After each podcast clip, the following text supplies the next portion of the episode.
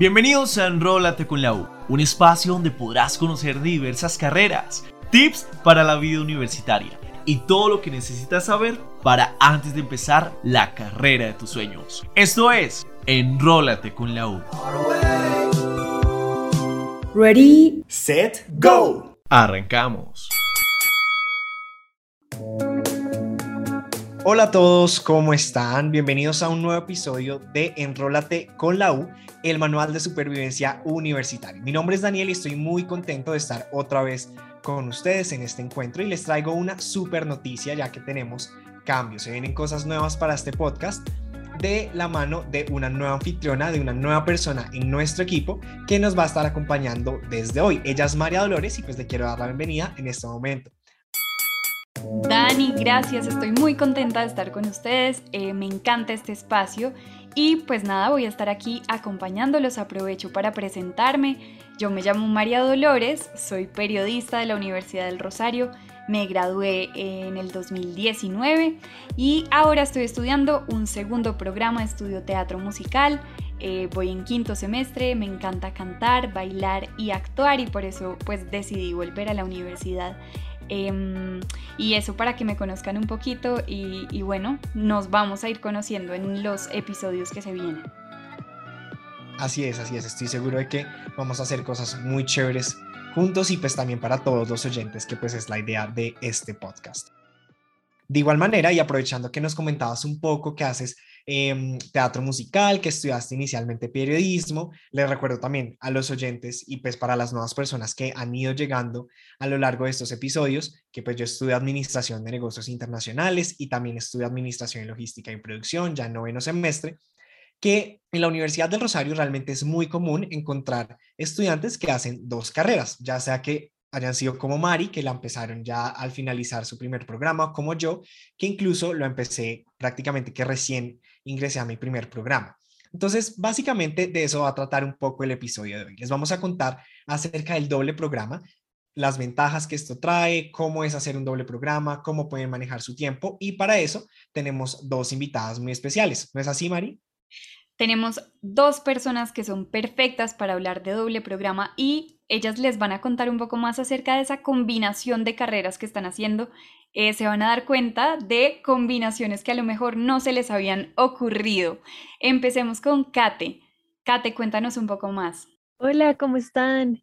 Eh, soy Catherine Rodríguez, soy estudiante de biología y de artes. Yo sé, algunos se sorprenden, otros hay reacciones variadas pues estoy muy feliz de estar en el programa y muchas gracias por invitar. Con gusto, gracias a ti por aceptar la invitación. Y también tenemos a Lau, cuéntanos sobre ti.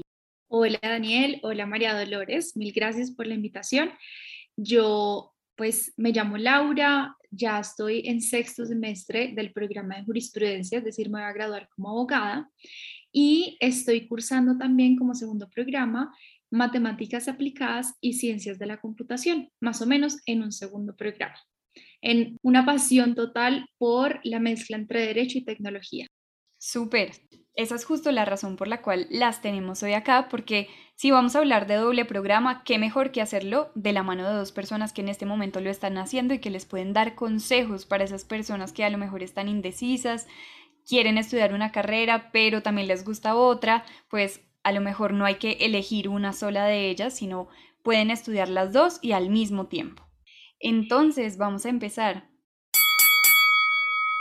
Me gustaría que ambas nos contaran qué las llevó a hacer este doble programa. Digamos, cuál fue ese momento en el que, no sé, Kate, que estaba estudiando biología, dijo, mm, siento que la biología me gusta, pero quiero complementarla con algo más. ¿Cuál fue ese momento que dijiste como aquí no sé, aquí sentí que lo que quería estudiar también era arte. Entonces, eh, yo desde un inicio, antes de entrar a biología, yo ya sabía que quería hacer algo relacionado a artes. Eh, me proyectaba como una persona totalmente creativa, pero un amante total de la naturaleza.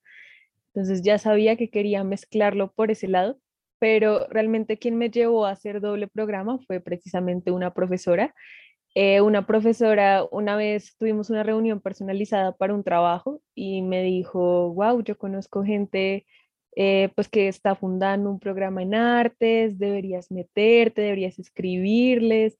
Eh, mira, tú eres muy buena en toda esta parte artística, yo he visto pues tus dibujos en mi clase y yo me sentí totalmente sorprendida, como wow, no esperaba que alguien notara como este, esta capacidad en mí y pues eso me llevó a hacer doble programa. Eh, ya estaba con el chip de que quería hacerlo, pero la profesora me terminó de convencer.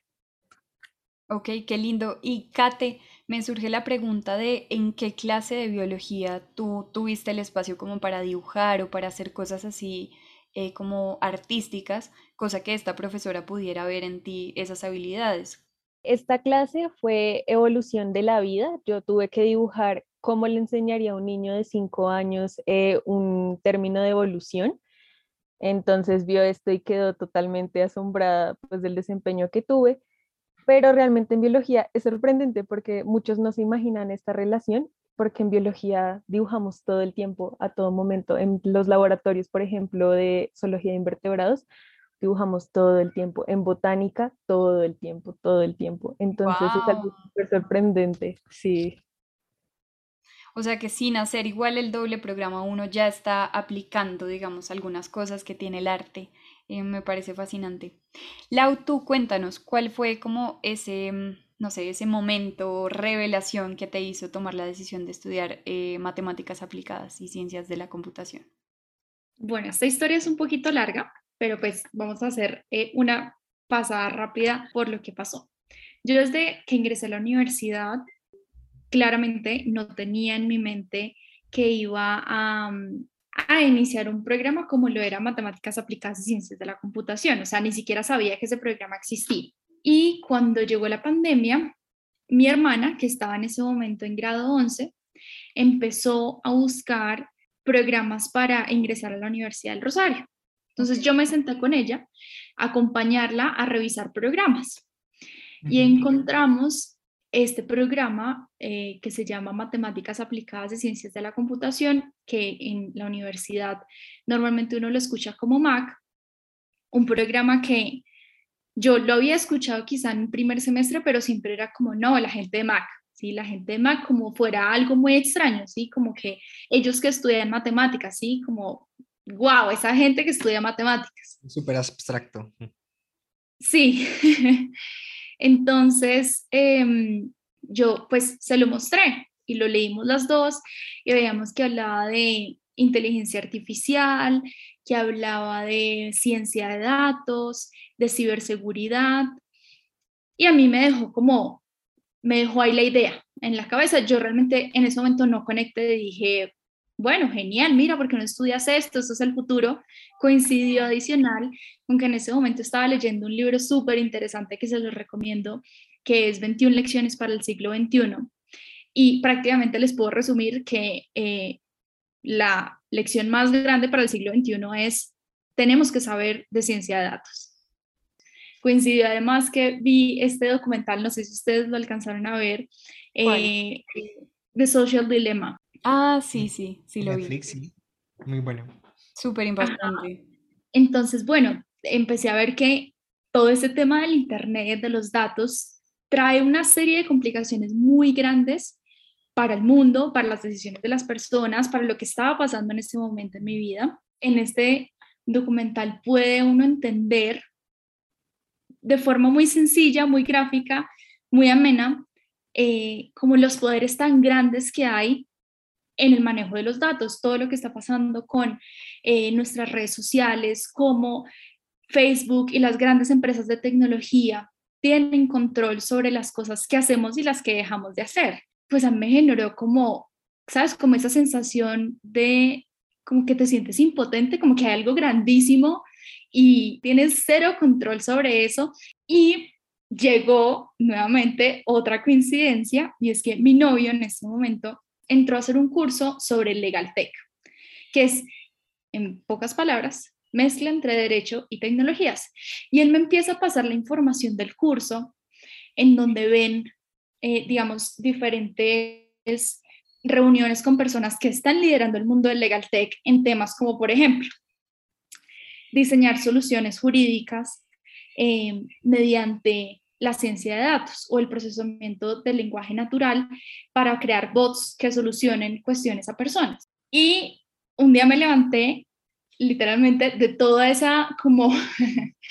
sí, ese bombardeo de información. Ese bombardeo de información total. Me levanté y dije, voy a hacer doble programa. Para mí fue ese momento genial, pues genial la decisión, pero claro, dije, pues tengo que apoyarme de alguien para saber en qué me estoy metiendo. Inmediatamente le escribo a la que era entonces como la directora del programa, eh, la profesora Margot Salas, y le digo, tengo una idea, no sé si estoy loca, pero quisiera compartirla contigo y que me asesores. Ella me dijo, por supuesto, hagamos una reunión de Zoom. La hicimos, le comenté tal cual todo esto que les estoy diciendo, le hablaba de cómo, digamos, o sea, el derecho es una ciencia que busca solucionar problemas. Y los problemas se resuelven de, de una forma lógica, ¿sí? Llegar a una solución te implica moverte en diferentes puntos, sobre todo, digamos, extrañamente, en el derecho debemos conectar puntos en leyes. Una ley te lleva a la otra y te va brindando soluciones. Eso es prácticamente una, una lógica y eso es también traducido a una lógica matemática. Eso lo conversamos y me dijo, no estás sola, hay personas que ya han hecho algo así. Tenemos una chica que eh, estudia ciencia política y ya había empezado MAC. Le escribí y me dijo, hazlo, no lo dudes, es genial, es duro, pero es genial. Y más o menos esa es la historia. Súper, pues qué lindo todo lo que te ha llevado allá, porque es una mezcla como de casualidades y también decisiones eh, tuyas. Entonces, creo que la vida a uno le va marcando y le va mostrando algunas señales de, hey, hey, es por acá. Y contigo se ve clarísimo. Y además que, digamos, con, analizando ambos casos, de Kate y de Lau, incluso el mío, el de Mari, porque pues los cuatro hacemos dos programas para que pues, los oyentes vean que esto no es algo como utópico, sino que realmente es una realidad. Sí, increíble. cada, uno, cada uno también, pues, pese a que lo estamos haciendo, cada uno tiene como un momento muy diferente. Digamos, por ejemplo, en mi caso, yo ya entré con el doble programa más claro que el agua, o sea, yo ya estaba esperando segundo semestre para poder ver materias de logística, em, pero hay otras personas que lo van descubriendo es con el pasar de la carrera y el hecho de conocer más de su propia carrera es lo que les impulsa a estudiar otra, digamos, como le pasó en este caso a Lau, o sea, que a ella entender más a profundidad esta rama del derecho fue que se dio cuenta de lo válido y de lo, digamos, que también lo provechoso que sería estudiar MAC con jurisprudencia, incluso Kate, que también que fue, pues, fue en una clase. Entonces me parece muy, muy interesante, pero al mismo tiempo se me genera una duda y es que, pues de por sí, claro, tienen su relación, pero probablemente en un futuro con los dos programas, digamos que ya la proyección laboral de ustedes dos tendrá que como irse hacia un lado, como, digamos, cómo ven esa parte, cómo ven su futuro profesional ya dado los dos programas que, que tienen. No sé, Kate, ¿qué nos puedas decir al respecto? Listo. Precisamente es algo muy chévere lo que quería hablar, porque algunos profesores pues saben que yo estoy haciendo doble programa y algunos me dan muchísimas ideas. Entonces, pues yo ya tengo con total certeza que me quiero enfocar en insectos, por ejemplo, quiero hacer entomología, se llama biología. Eh, me encantan las abejas, realmente si, si los que me conocen de cerca saben que yo soy la loca de las abejas, les ando hablando de abejas y de bichos todo el tiempo. Entonces, eh, pues me he encontrado con profesores que me han dicho como, wow, deberías hacer una guía ilustrada de insectos o wow, mira, no trabaja desde la parte de neurobiología, ilustras todo esto en un posible artículo, o no, mira, tienes un pensamiento súper sistemático, entonces podrías, no sé, hacer algún tipo de pintura o algún tipo de eh, enseñanza para las abejas para esto. Entonces, no sé si ustedes sepan, es muy interesante, eh, que en biología les enseñamos a las abejas en ciertas clases a sacar la lengua cuando huelen algo. Entonces es una locura, ¿no? es súper loco, súper, súper loco. Eh, listo, entonces pues realmente, digamos, este tipo de cosas eh, son las que me proyecto haciendo y la que me proyecto enseñando, porque quiero tomar mucho la parte como educativa de, ok, eh, me gustan las abejas, pero quiero que todo el mundo ame las abejas y sepan lo importante que son. Entonces sí es algo que quiero hacer.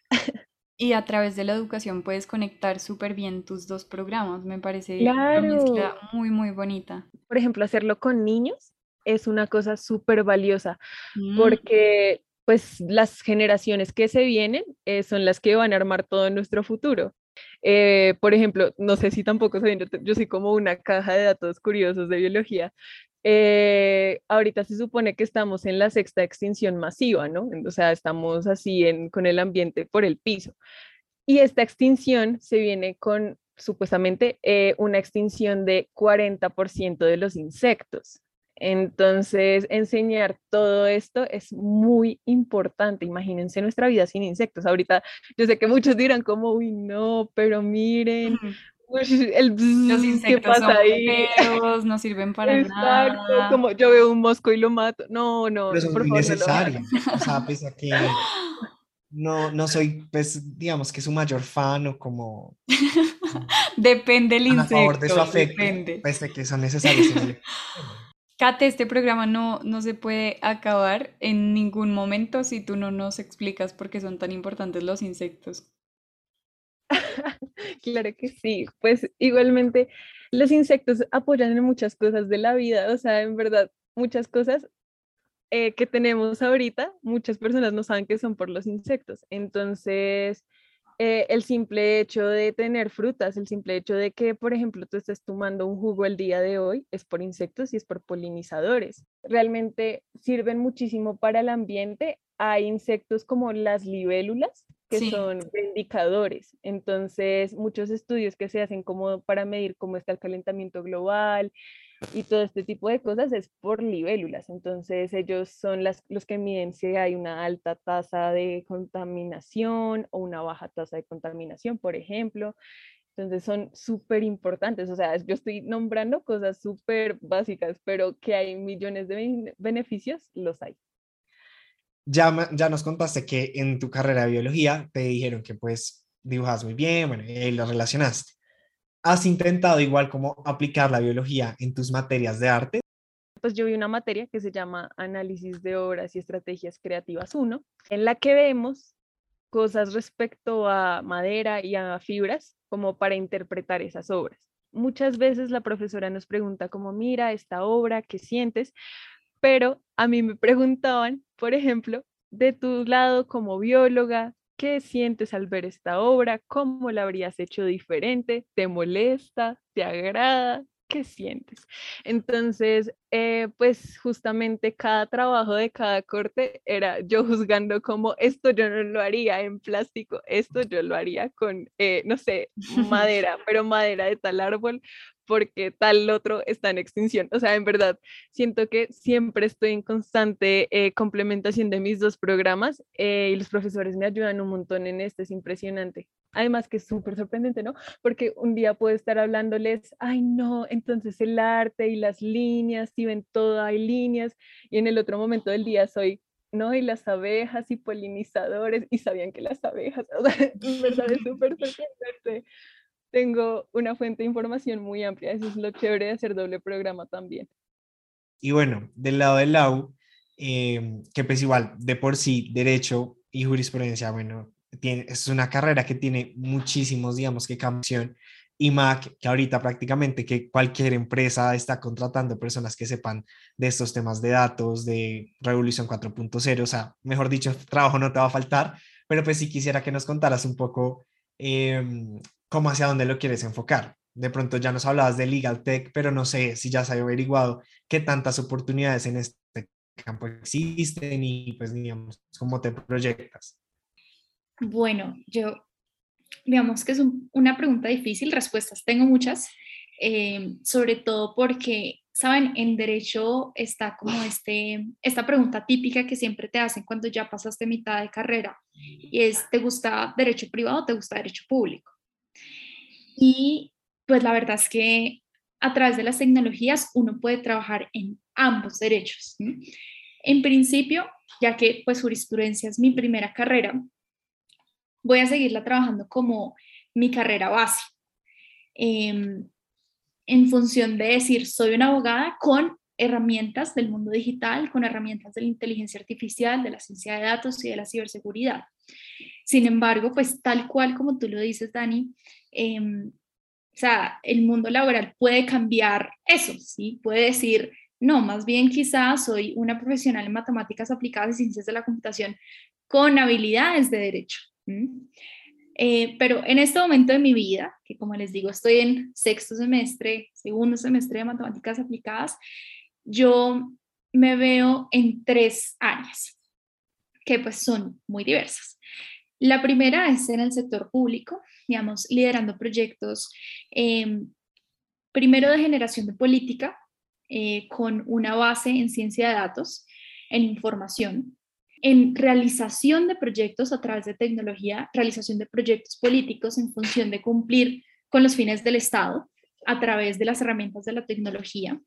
Esto sector público, que pues la verdad me apasiona mucho porque sí eh, decidí conscientemente quedarme en Colombia para impactar. En el sector privado me gustaría mucho eh, y creo que también lo quisiera tener como una faceta de mi vida, asesorar a empresas de tecnología.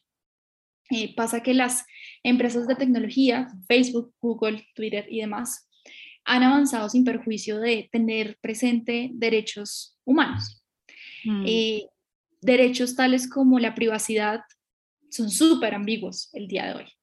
Entonces, por ese lado me gustaría mucho como asesorar a esas, esas empresas de tecnología privadas, em, digamos, también acompañándolas en el tema de poder eh, acompañar un proceso, digamos, de regulación, cosas como las de Uber, por ejemplo, hoy son muy difíciles de regular.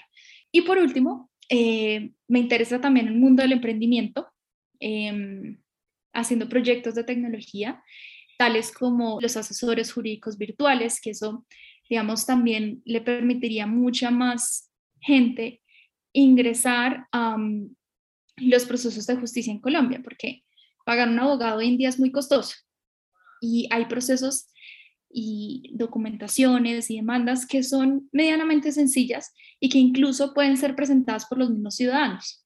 Entonces, un bot que te pueda a ti resolver de una vez realizar un documento, que esto les cuento, de hecho les cuento que este fue un proyecto que tuvimos en mi primera clase de programación de computadores y lo hicimos, hicimos un bot que te diligenciaba de una vez una tutela y una acción de constitucionalidad y la enviaba al correo de eh, el juzgado en donde la ibas a presentar.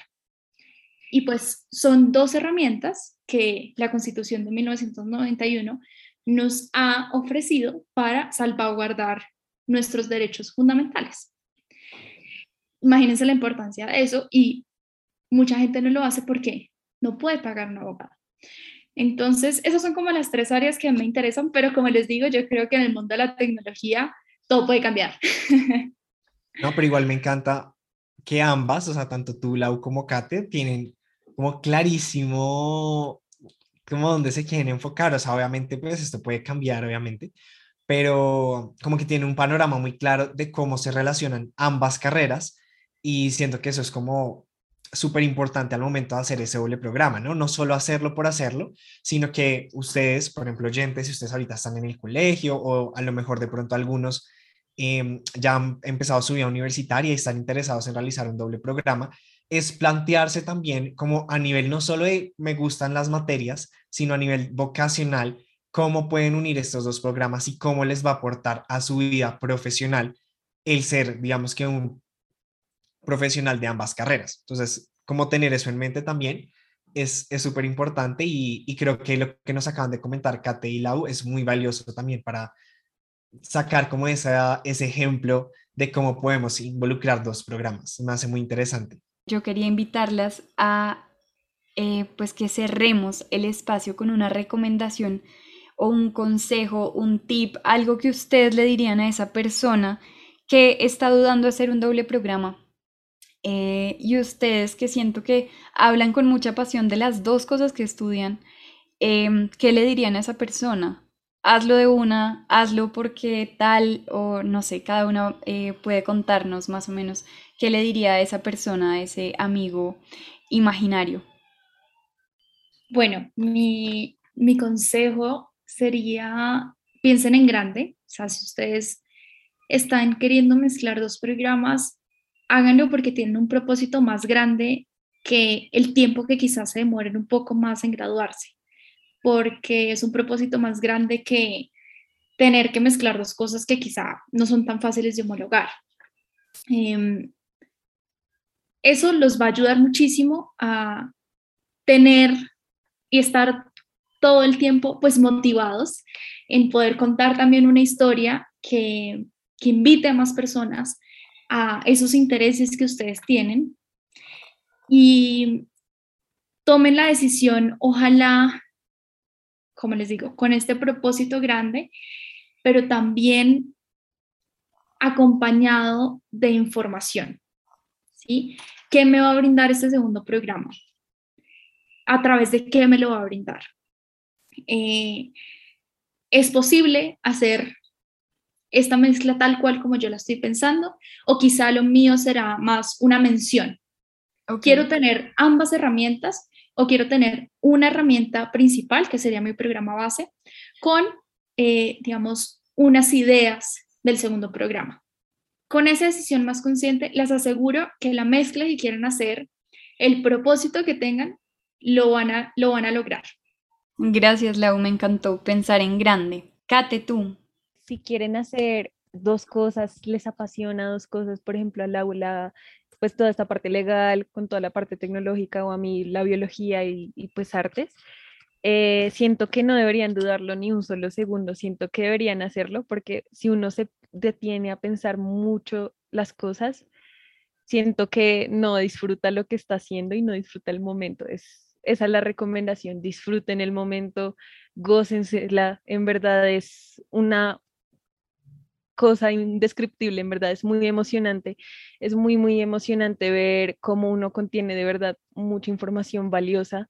Em, de pronto alguna recomendación es que estén seguros o pues ya tengan como en la mente de pronto cómo se proyectan.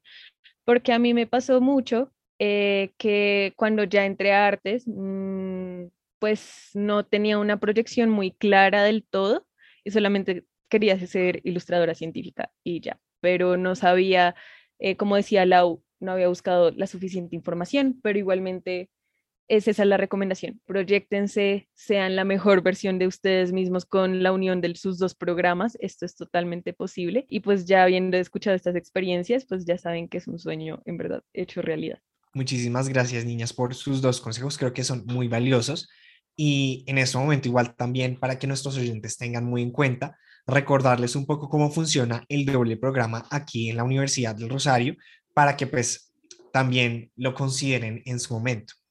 Una de las grandes ventajas de hacer doble programa en el Rosario es el tema de la inscripción preferencial y es que ustedes van a tener la opción de escribir materias primero que todas las personas de la universidad. Esto les da una ventaja al momento de escoger grupos, horarios, incluso sedes donde van a ver las clases. Por ejemplo, Kate, que en este caso ella hace biología en la sede Quinta de Mutis, y eh, artes en la sede claustro, pues son dos sedes diferentes, ella puede coordinar de manera que tenga el tiempo suficiente ya sea desplazarse o si bien meter un día clases en quinta y otro día clases en claustro de manera que pues no se cruce digamos que el uno con el otro. Además de eso, hay un 50% de descuento para hacer ese doble programa, porque también mucha gente está diciendo, no, pero pues ahora me va a tocar pagar dos programas, no, pues o sea, imposible. Pero no, realmente la universidad tiene un muy grande beneficio y es el hecho de que ustedes solo van a tener que pagar el programa base y eh, pues ven ambos programas al tiempo pagando únicamente el programa que empezaron. Si en algún momento ustedes terminan el programa que empezaron y les quedan ciertas materias, ciertos créditos, ciertos semestres de ese programa adicional del segundo programa, lo van a pagar con un 50% de descuento. Igualmente todos los créditos adicionales los van a, a pagar con un 50% de descuento. Y una noticia también eh, súper chévere, y es que ahora se puede hacer eh, doble programa desde el primer semestre. Ustedes desde que ingresan a la universidad ya pueden presentarse a sus dos programas para empezarlos y pues de ahí en adelante en el semestre en el que ustedes quieran lo pueden empezar. Entonces esto también les da la ventaja de que pueden de una vez empezar a vivir esta experiencia y si ya lo tienen claro, pues no tienen nada que esperar. Les damos las gracias a Kate, a Lau por habernos acompañado, por habernos compartido un poco de su historia. Además, con tanto cariño por lo que estudian, me pareció muy valioso escucharlas. Eh, yo las conozco de antes, pero hay un montón de datos que dijeron hoy aquí que no tenía ni idea y que me parecieron muy valiosos. Eh, entonces, gracias, gracias por acompañarnos. Y aprovecho para contarles que les tenemos una invitación. ¿Qué van a hacer ustedes el 18 de marzo? Nosotros ya les tenemos plan garantizado, los invitamos a nuestro evento Generación U Rosario, donde van a poder encontrar su propósito a través de la exploración de los diferentes programas que ofrece la universidad. Hoy en este espacio hablamos de varios de los programas que tiene el Rosario, pero hay muchos otros y hay muchas combinaciones posibles que ustedes pueden hacer a partir de todo lo que les hablamos del doble programa. Entonces los invitamos a que asistan a Generación U Rosario y descubran su vocación. Es un evento presencial en nuestra sede del emprendimiento, la innovación y la creación que está ubicada en la calle 220. Si les quedó sonando la idea, si quieren aceptarme la invitación, ingresen a urrosario.edu.co y ahí encuentran toda la información del evento y el link para inscribirse. Adicionalmente, pues si quieren recibir más información acerca de doble programa, recibir un tour especializado o también tips sobre cómo es esta transición entre el colegio y la universidad. No olviden seguirnos en nuestras redes sociales. Estamos en Facebook como UR Family y también en Instagram y TikTok como arroba UR Social. Y bueno, hasta aquí llega el episodio del día de hoy Enrólate con la U, el manual de supervivencia universitario. Nos vemos en un próximo capítulo. Chao, chao. Gracias, chao.